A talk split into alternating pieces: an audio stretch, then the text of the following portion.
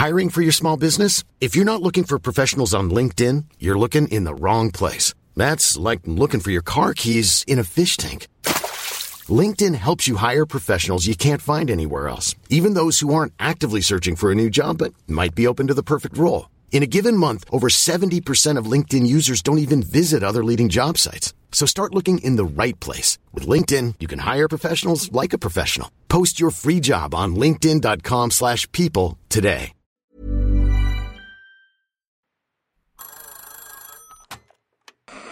Hola. Hola. Hola. Hola, hola. ¿Estás ahí? ¿Quieres saber lo que está pasando en tu país y en el mundo en pocos minutos? Te lo cuento.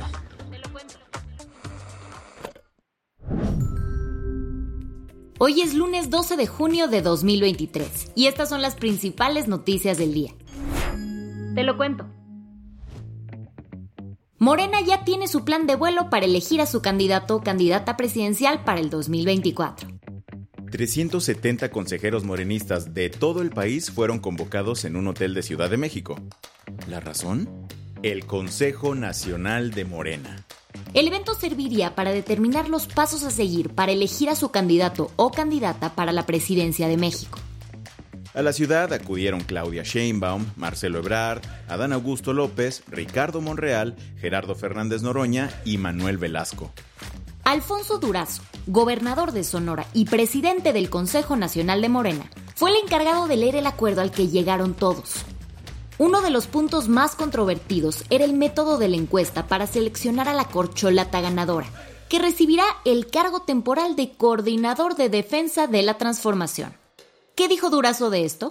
Él o la coordinadora de defensa de la transformación se definirá por medio de una encuesta nacional en la que se evaluará a un mínimo de cuatro y a un máximo de seis aspirantes. Esta encuesta se hará a través de un organismo dentro del partido, pero para que nadie dude de su veracidad, llevará a cabo un levantamiento de la encuesta y se auxiliará de las cuatro empresas externas que serán contratadas para aplicar el cuestionario de forma simultánea y paralela, de modo que resulte un total de cinco levantamientos. En palabras sencillas, Habrá una encuesta más otras cuatro encuestas espejo. Estas serán hechas por empresas que postulen las propias corcholatas. ¿Y si será una sola pregunta? Mm, eso aún no está claro. La comisión de encuestas diseñará y redactará con base en su experiencia y capacidad el cuestionario a aplicarse en la encuesta definitoria. También se pusieron algunas reglas. Por ejemplo, no habrá debates entre los aspirantes y no podrán echarse tierra entre ellos y deberán privilegiar la unidad. También se aclaró que ni López Obrador, ni su gabinete, ni los gobernadores, ni ningún otro alto funcionario podrán hablar sobre el proceso interno. A todo esto, ¿las corcholatas sí tienen que renunciar? Mario Delgado, el presidente de Morena, así lo anunció. Requisito para inscribirse, haber dejado su cargo o puesto de representación el mismo día que presenten su registro. Es decir, deberán de renunciar al cargo. Jóvenes, jóvenes, orden. ¿Cómo quedan las fechas entonces?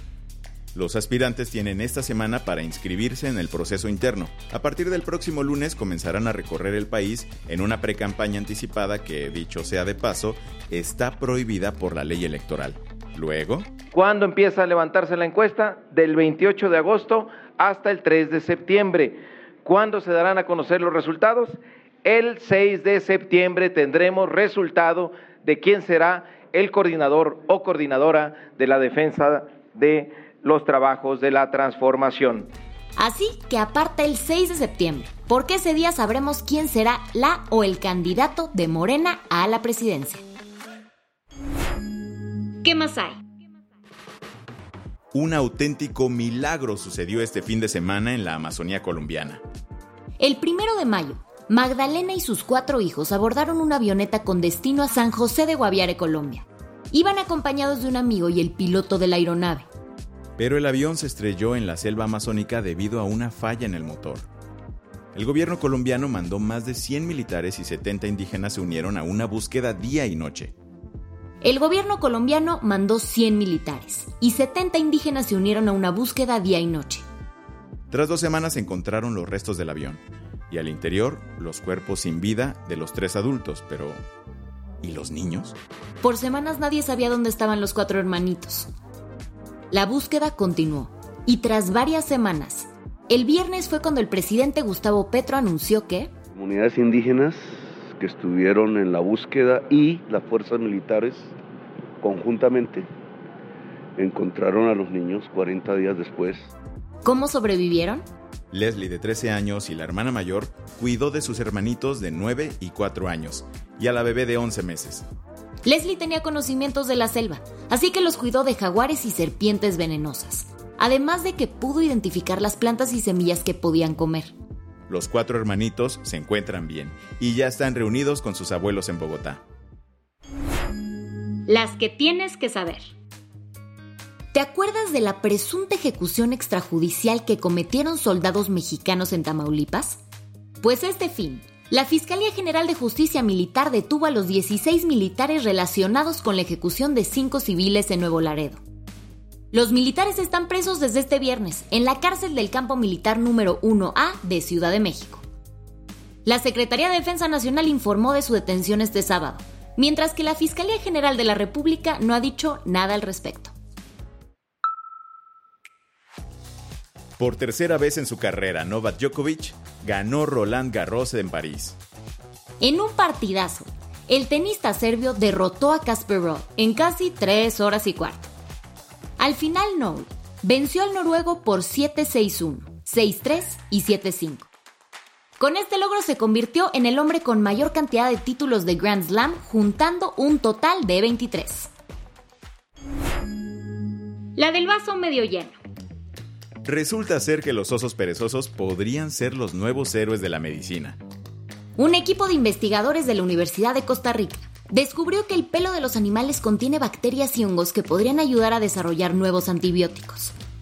A través de estudios de ADN están investigando cómo es que los perezosos, a pesar de vivir en selvas tropicales y húmedas, evitan ciertas enfermedades. El descubrimiento fue publicado en la revista Environmental Microbiology y podría ser clave en la batalla contra la resistencia que los humanos enfrentamos ante los antibióticos.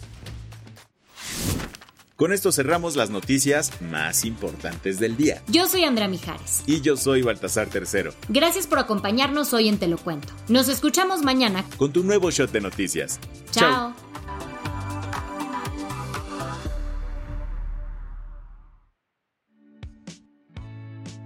Este noticiero es una producción de Te lo cuento. El guion de este episodio estuvo a cargo de Aisha Al-Yanabi y Ana Ceseña. La dirección de contenido es de Sebastián Erdmenger. Francis Peña es la directora creativa y el diseño de sonido está a cargo de Alfredo Cruz. Si quieres estar al día, nos encuentras como arroba te lo cuento en Instagram, TikTok, Snapchat y Twitter. Hey folks, I'm Mark Marin from the WTF podcast and this episode is brought to you by Kleenex Ultra Soft Tissues your ally to help tackle your allergy symptoms this season. I love the change of seasons, but nobody loves pollen and all those other things floating in the air that make you sneeze during this nice weather. Kleenex Ultra Soft tissues are hypoallergenic and allergist approved. So fight back against watery eyes and runny noses without worrying about irritating your skin. For this allergy season, grab Kleenex and face allergies head on.